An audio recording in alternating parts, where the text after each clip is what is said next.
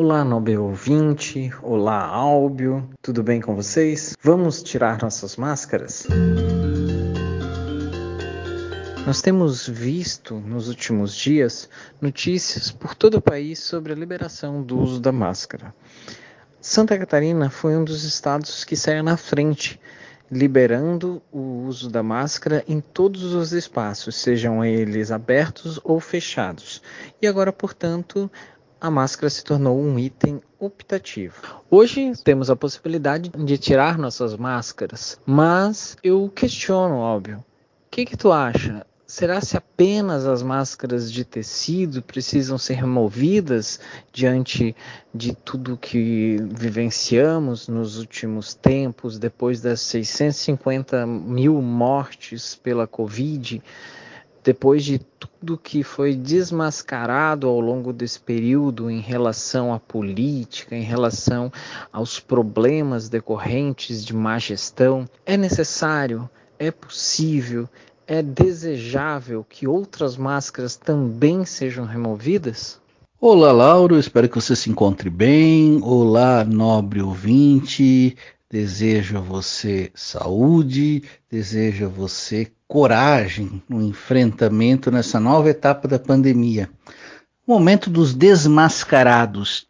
E enquanto nós gravamos este episódio, o livro O Antiédipo, Capitalismo e Esquizofrenia, do Félix Gattari Gilles Deleuze, completam 50 anos de lançamento. É, na obra, o, os filósofos franceses que vivenciaram no corpo o maio de 68 fazem uma análise daquele evento pensando o mundo de maneira global.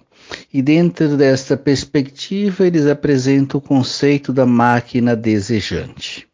O desejo é da ordem da produção.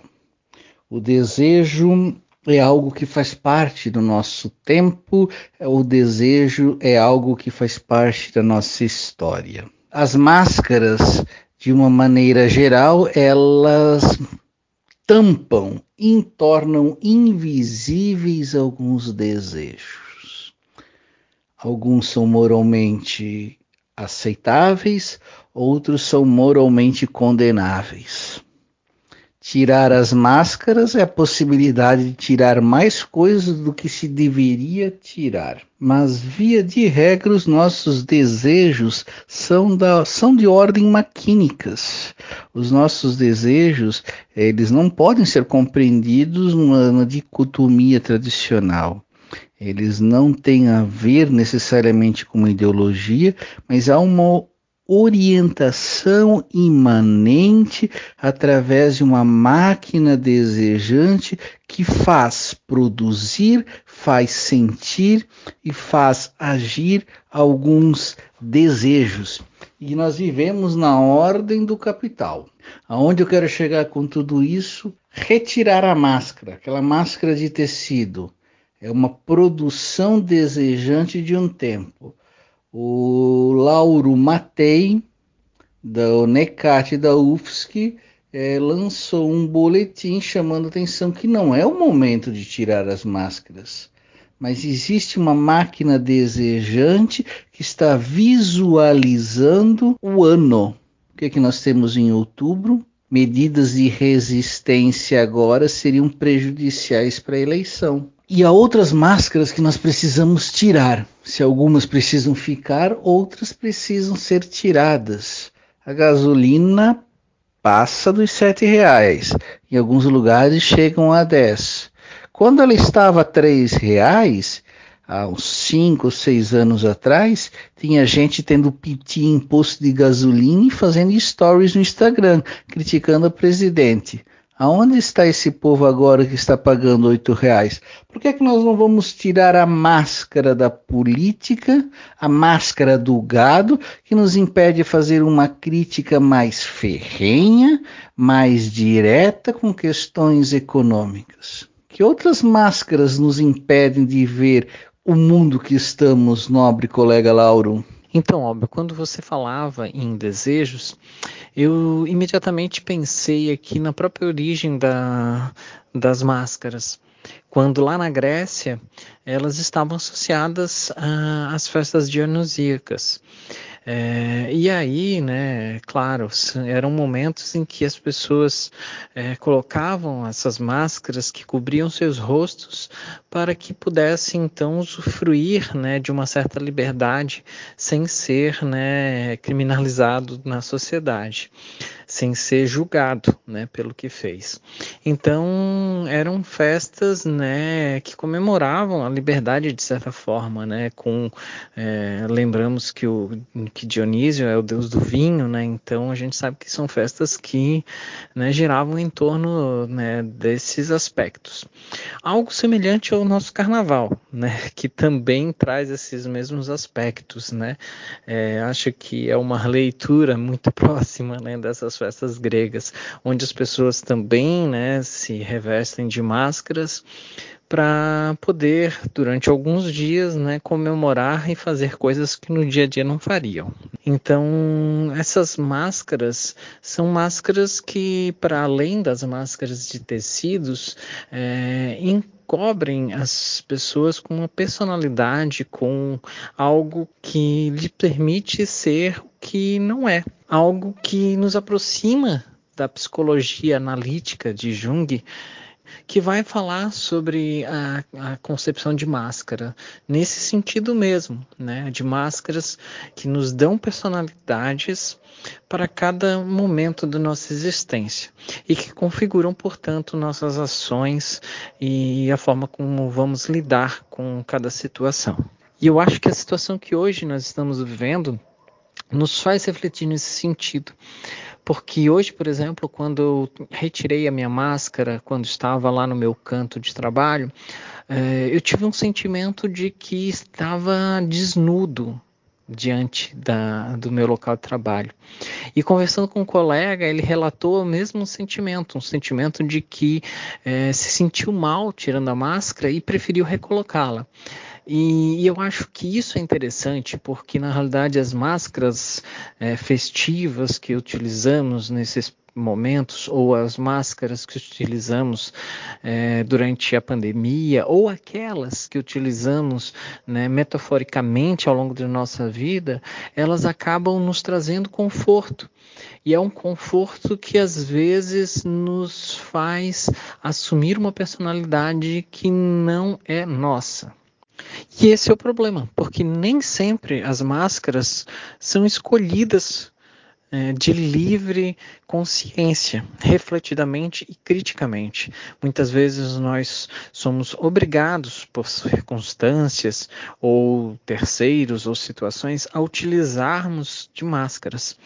E essas máscaras, sendo utilizadas por longos períodos de tempos, nos causam a sensação de que é, são nossas máscaras, a gente começa a ter essa mesma sensação de que ela faz parte de nós. E esse é um grande problema porque no dia a dia nós somos conformados né, com certas máscaras.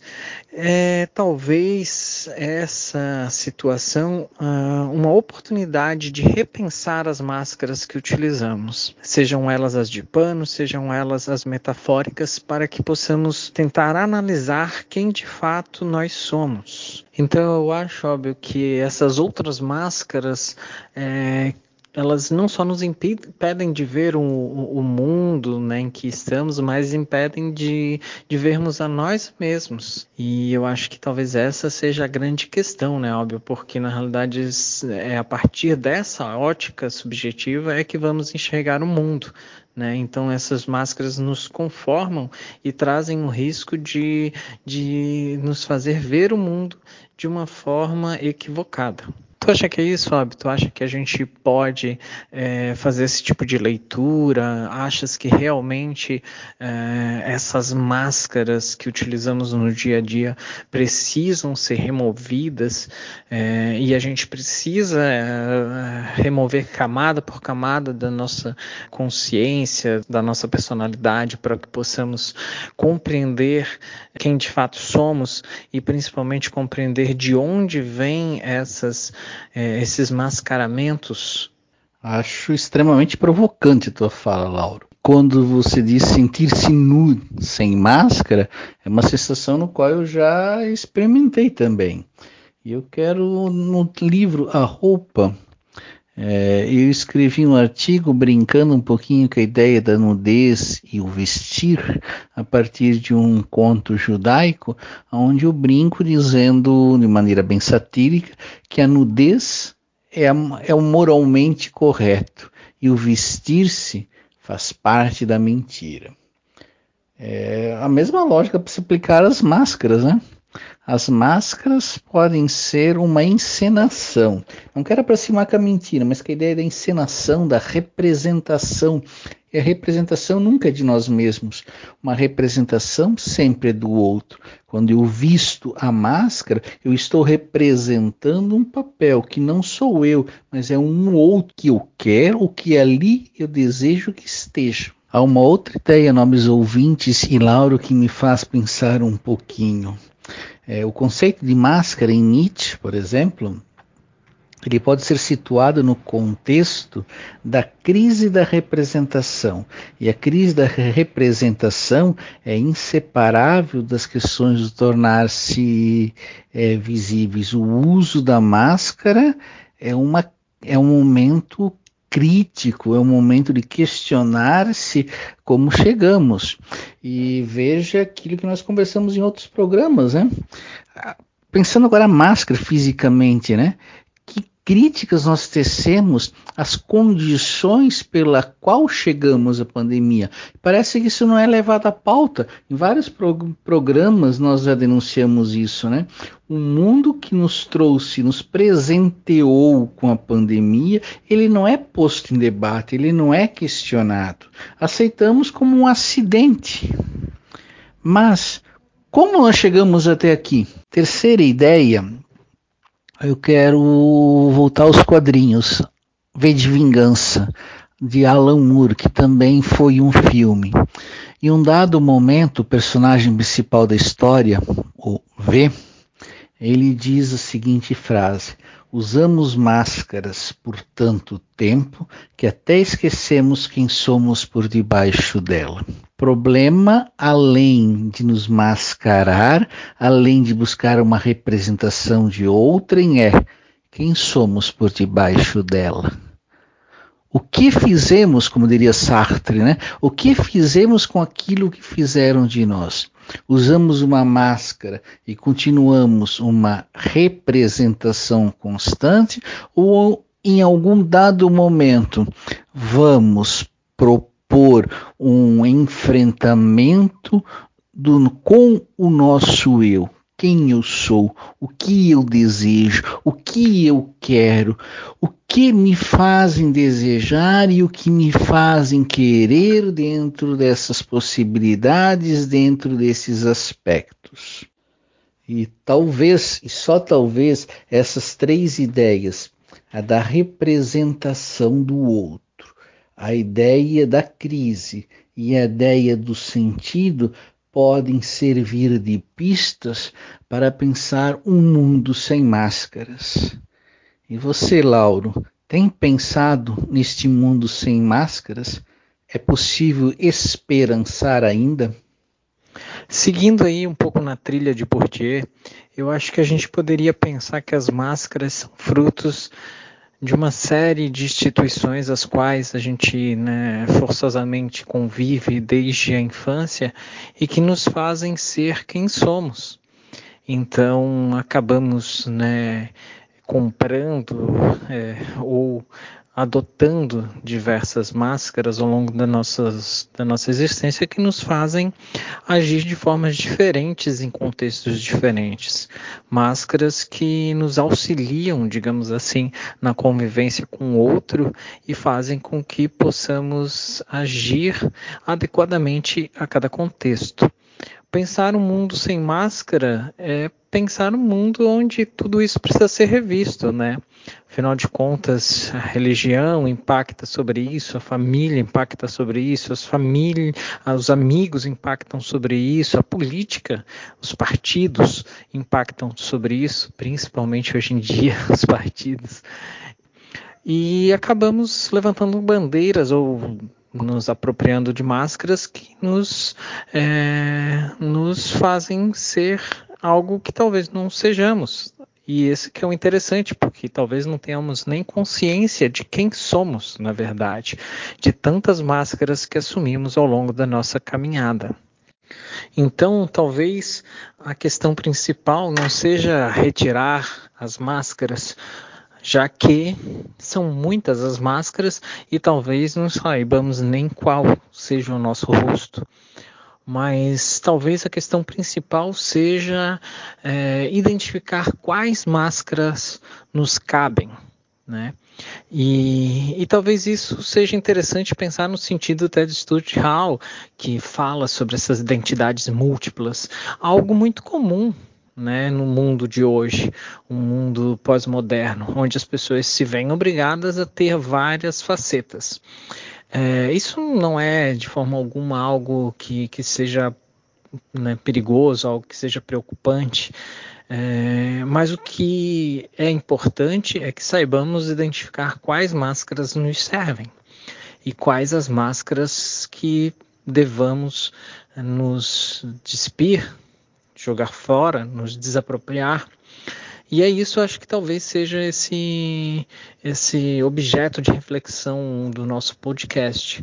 Pensar quais máscaras nós devemos retirar. Se as de pano, que nos protegeram durante um bom tempo né, do, do vírus, da Covid-19, é, e que hoje deram lugar à vacina, para aqueles que acreditam, obviamente.